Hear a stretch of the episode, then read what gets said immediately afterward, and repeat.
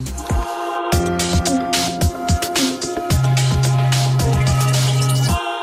Donald Tusk prête serment comme nouveau Premier ministre polonais. C'était cette semaine l'ancien président du Conseil européen qui aura à cœur d'améliorer les relations avec Bruxelles et avec Kiev, une tâche qu'il partagera pour cela avec son ministre des Affaires étrangères, Radoslav Sikorski.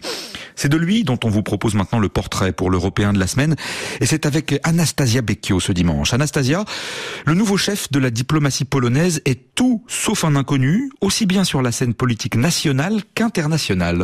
Oui, et Donald Tusk n'a pas manqué de le souligner lors de son discours de politique générale devant le Parlement, provoquant des sourires dans la salle. Je n'ai pas besoin de présenter M. Radoslav Sikorski. Je ne vous présenterai pas son CV.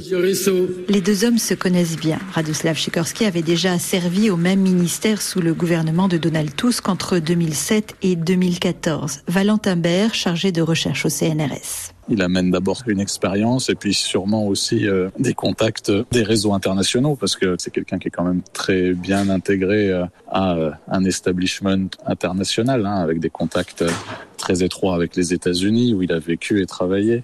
il a d'ailleurs épousé une journaliste américaine qui est pas n'importe qui non plus, Anne Applebaum. Il a été élu député européen en 2019, donc c'est quelqu'un qui connaît très bien les cercles élitaires internationaux.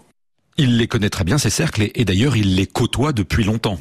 Oui, parallèlement à ses activités politiques, il a notamment été maître de conférences à Harvard. Formé à l'université d'Oxford au Royaume-Uni dans les années 80, où il avait obtenu le statut de réfugié politique, alors que la Pologne vivait sous la loi martiale et plusieurs de ses amis avaient été emprisonnés, il rentre au pays en 1989 après la chute du communisme. Il était alors correspondant de guerre pour des médias britanniques en Afghanistan et en Angola. Radoslav Sikorski a aussi été ministre de la Défense dans deux gouvernements du PIS, dont celui de Jaroslav Kaczynski. Il en a démissionné en 2007. Un passé qui en fait une cible privilégiée de l'opposition nationaliste, selon Łukasz Macek, chef du Centre Grande Europe à l'Institut Jacques Delors. Je pense qu'il y a une dimension personnelle. Je pense que ces gens-là se côtoient depuis longtemps euh, et ont euh, beaucoup de choses à, se reprocher entre eux. Je pense qu'ils vont exploiter, euh, ils vont effectivement s'appuyer notamment sur l'affaire des écoutes qui ont fuité, qui était un peu le moment difficile dans la vie politique de Radoslav Sikorski. Affaire des écoutes qui avait justement provoqué des remous dans l'ensemble de la classe politique polonaise. En juin 2014, un hebdomadaire avait rendu public plusieurs conversations dans des salons privés de restaurants de Varsovie. On y entendait notamment le ministre des Affaires étrangères de l'époque, Radoslav Sikorski, critiquer les États-Unis dans un langage très direct, voire vulgaire. Cette affaire d'écoute euh, a un peu surexposé euh, cet élément-là parce qu'effectivement, il y avait un certain nombre d'expressions particulièrement crues. Je pense qu'il faut peut-être pas non plus surestimer ça.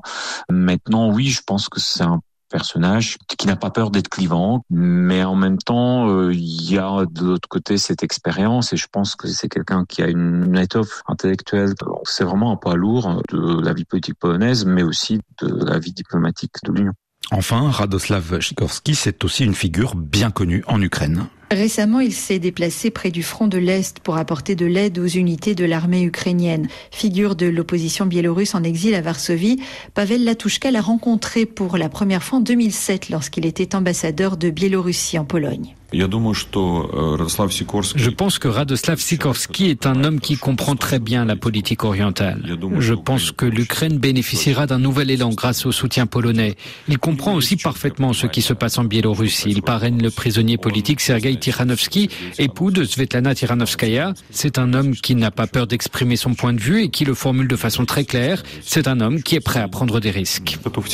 Excellent anglophone, Radoslav Sikorski pourrait, après son mandat de ministre, postuler à une position internationale de premier plan à l'UE ou à l'OTAN.